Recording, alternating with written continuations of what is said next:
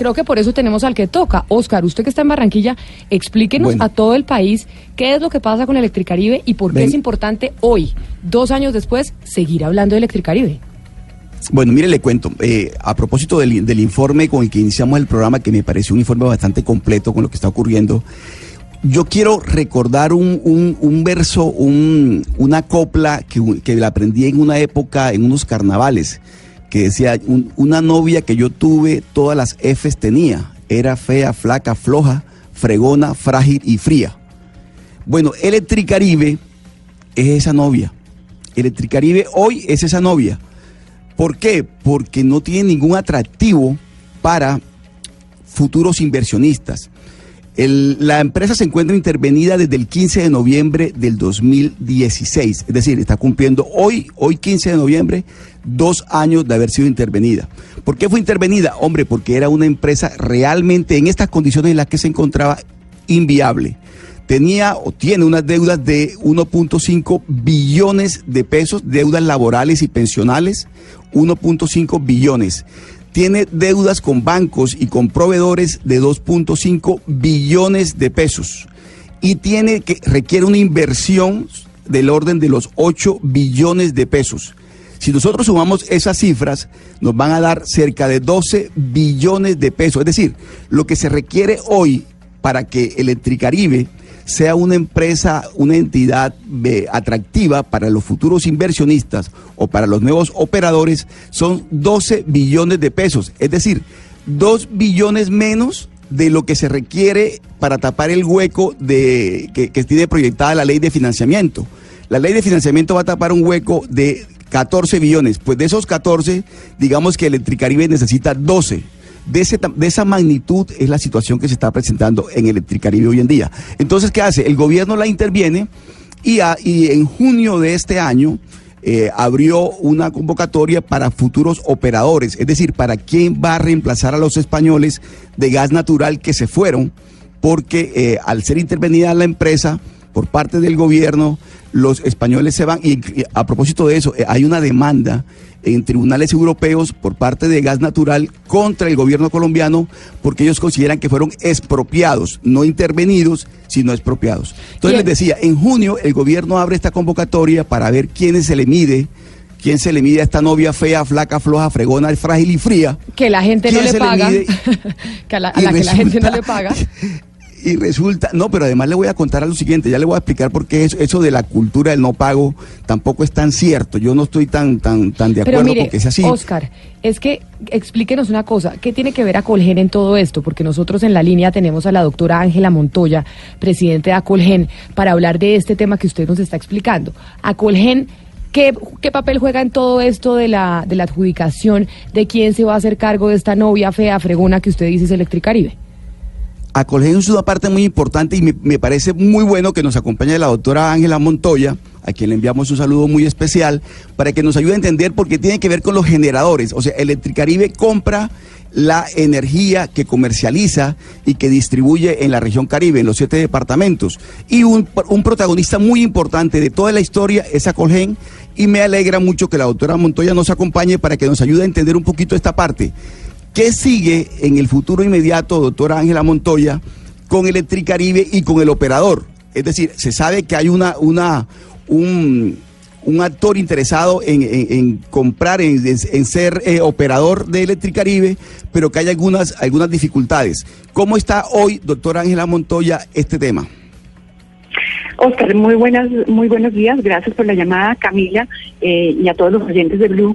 Eh, pues la pregunta sí es inherente. ¿Qué tiene que ver a Colgen? No, no tiene que ver mucho porque yo represento los intereses de los generadores.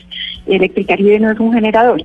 Pero básicamente la pregunta que están haciendo sobre el Electricaribe y el cine que está haciendo Oscar es es, es, es importante, pero hay que aclararlo.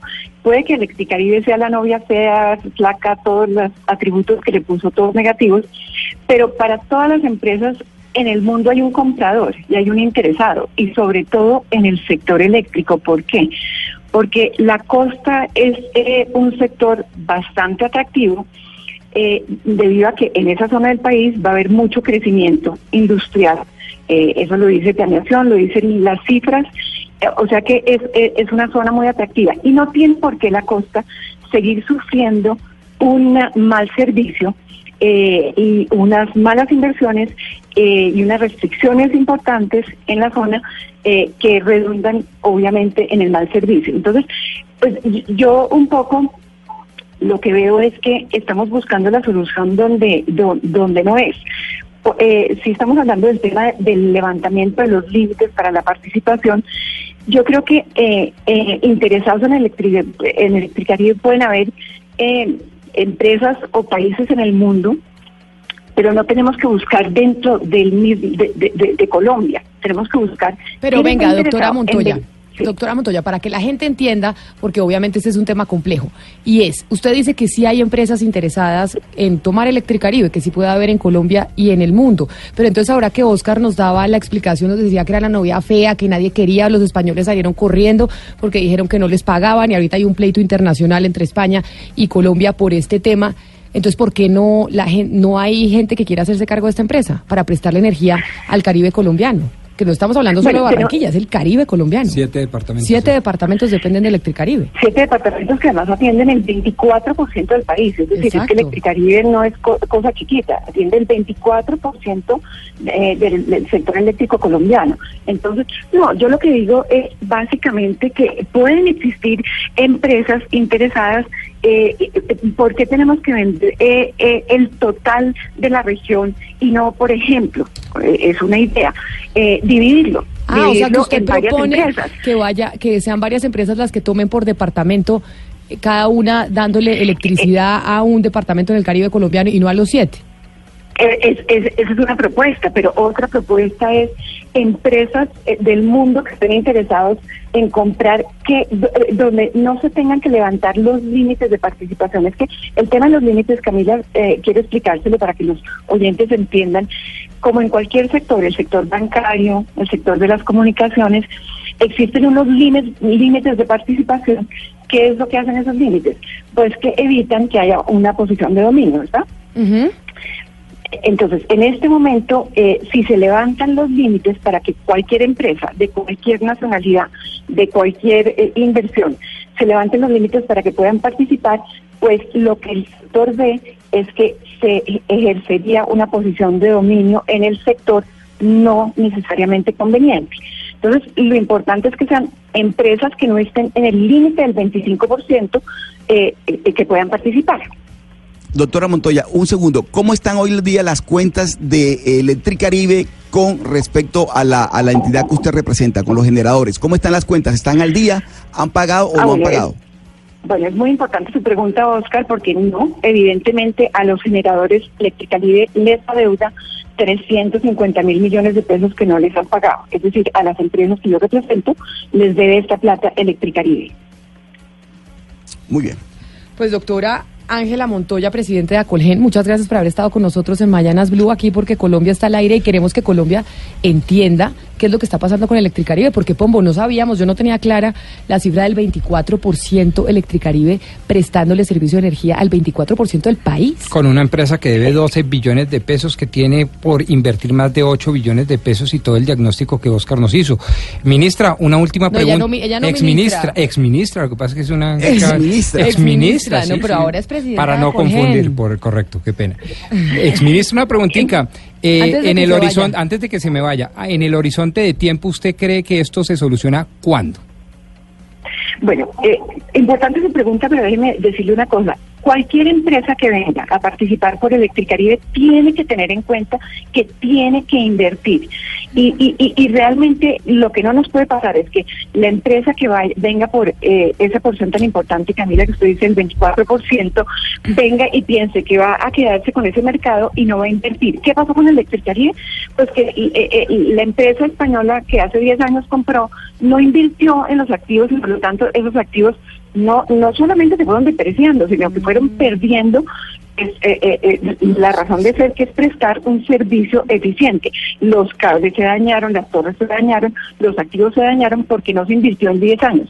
Las empresas que prestan servicio en el territorio colombiano, tipo EPM, Codense y demás, invierten fortunas en mantener sus redes eh, adecuadamente para que la prestación del servicio sea óptima. Entonces, cualquier empresa que esté interesada tiene que invertir la plata, no, no, las deudas anteriores solamente, sino la inversión futura para que esos activos estén en condiciones óptimas para que la costa tenga la prestación de servicio que requiere y que se merece.